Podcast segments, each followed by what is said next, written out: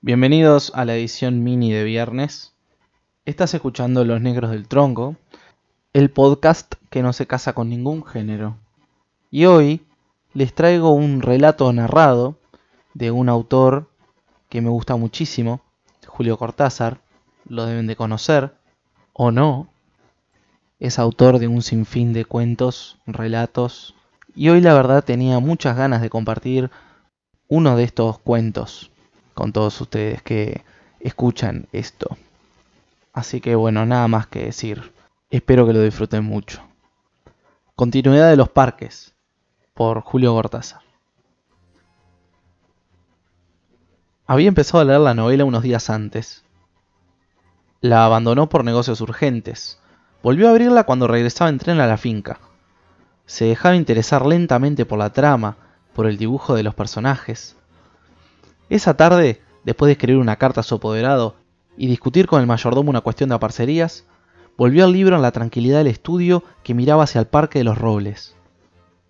Arrellanado en su sillón favorito, de espaldas a la puerta que le hubiera molestado con una irritante posibilidad de intrusiones, dejó que su mano izquierda acariciara una y otra vez el terciopelo verde y se puso a leer los últimos capítulos.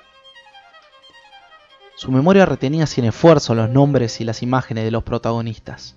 La ilusión novelesca lo ganó casi enseguida. Gozaba del placer casi perverso de irse desgajando línea a línea de lo que lo rodeaba, y sentir a la vez que su cabeza descansaba cómodamente en el terciopelo del alto respaldo, que los cigarrillos seguían al alcance de la mano, y que más allá de los ventanales, danzaba el aire del atardecer bajo los robles. Palabra a palabra, absorbido por la sórdida disyuntiva de los héroes, dejando seguir hacia las imágenes que se concentraban y adquirían color y movimiento, fue testigo del último encuentro en la cabaña del monte. Primero entraba la mujer, recelosa. Ahora llegaba el amante, lastimada la cara por el chicotazo a una rama. Admirablemente restañaba ella la sangre con sus besos, pero él rechazaba las caricias. No había venido para repetir las ceremonias de una pasión secreta protegida por un mundo de hojas secas y senderos furtivos. El puñal se entibiaba contra su pecho, y debajo latía la libertad agazapada.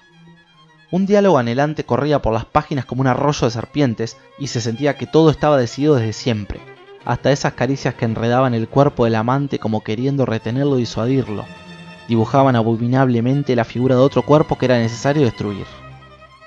Nada había sido olvidado, coartadas, azares, posibles errores. A partir de esa hora, cada instante tenía su empleo minuciosamente atribuido.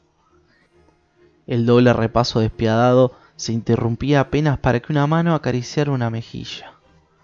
Empezaba a anochecer. Sin mirarse ya, atados rígidamente a la tarea que los esperaba, se separaron a la puerta de la cabaña. Ella debía seguir por la senda que iba al norte. Desde la senda opuesta, él se volvió un instante para verla correr con el pelo suelto. Corrió a su vez, parapetándose en los árboles y los setos, hasta distinguir en la bruma malva del crepúsculo la alameda que llevaba a la casa. Los perros no debían ladrar y no ladraron. El mayordomo no estaría esa hora y no estaba. Subió los tres peldaños del porche y entró. Desde la sangre galopando en sus oídos le llegaban las palabras de la mujer. Primero una sala azul, después una galería, una escalera alfombrada, en lo alto, dos puertas. Nadie en la primera habitación, nadie en la segunda. La puerta del salón y entonces el puñal en la mano. La luz de los ventanales, el alto respaldo de un sillón de terciopelo verde, la cabeza del hombre en el sillón leyendo una novela.